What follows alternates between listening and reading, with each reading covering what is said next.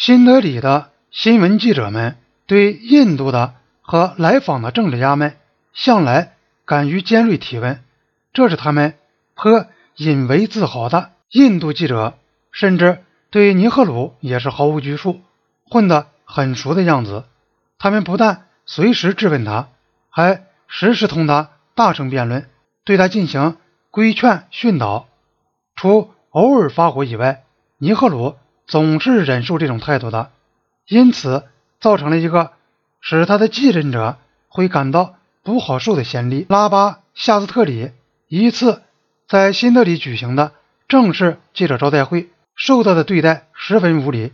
以致他从那以后再也不举行记者招待会了。英迪拉·甘地夫人最初也很少举行记者招待会，因此。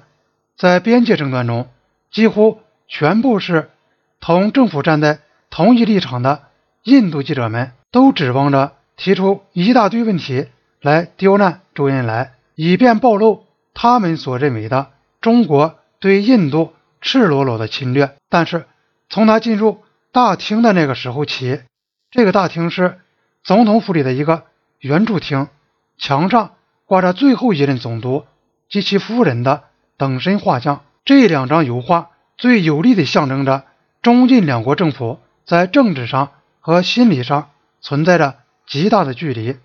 中国人不能理解为什么自豪爱国的印度人能够让这种使人回想起过去所受奴役的东西点缀他们总统府的重要厅堂。从他进入大厅的那时候起，周恩来就控制了。整个记者招待会，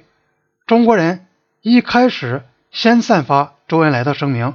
这个声明扼要地重申了中国的立场：边界从未划定，问题能通过友好协商求得解决。在解决以前，双方应该维持边界的现状，不以片面行动，更不允许使用武力来改变这种状况。在这样做的时候，中印友谊不应该也不可能因边界问题而受到损害。声明的要点归纳为六点，周恩来称之为双方间的共同点或者接近之点：一、双方边界存在着争议；二、在两国之间存在着一条各自行政管辖所及的实际控制线；三。在确定两国边界时，某些地理原则，如分水岭、河谷、山口等，应该同样适用于边界各端。四、两国边界问题的解决，应该照顾到两国人民对喜马拉雅山和喀拉昆仑山的民族感情。五、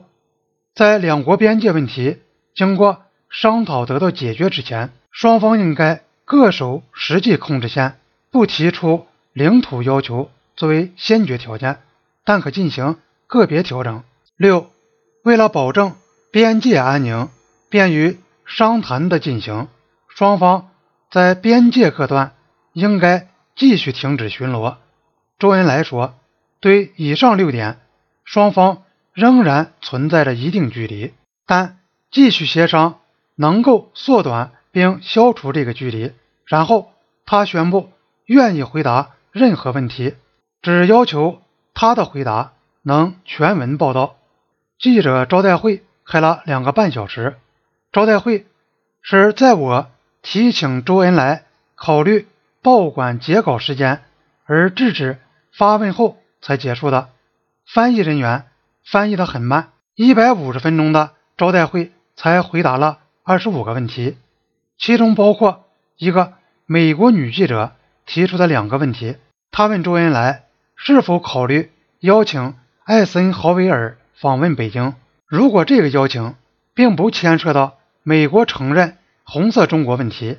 他并且说，看来周恩来气色极好，很不像是六十二岁的人。他是如何注意自己的健康的？是否有特别的饮食，或是经常运动？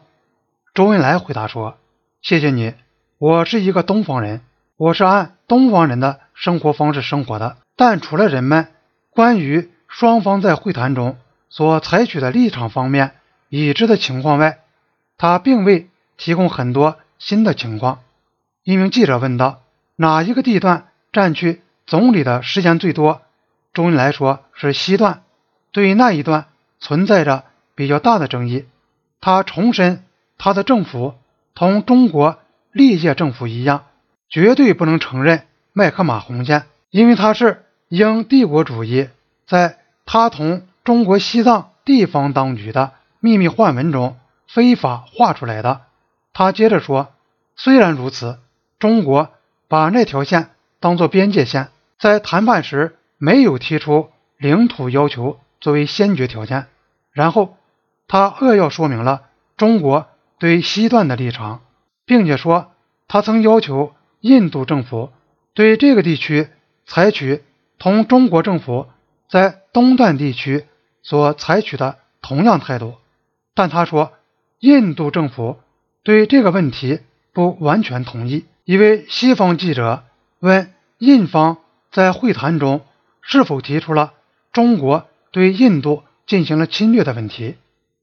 周恩来回答说：“会议中没有提出这样的问题，并且说，如果印度政府提出这样的问题，不仅不合乎客观事实，而且是极不友好的。”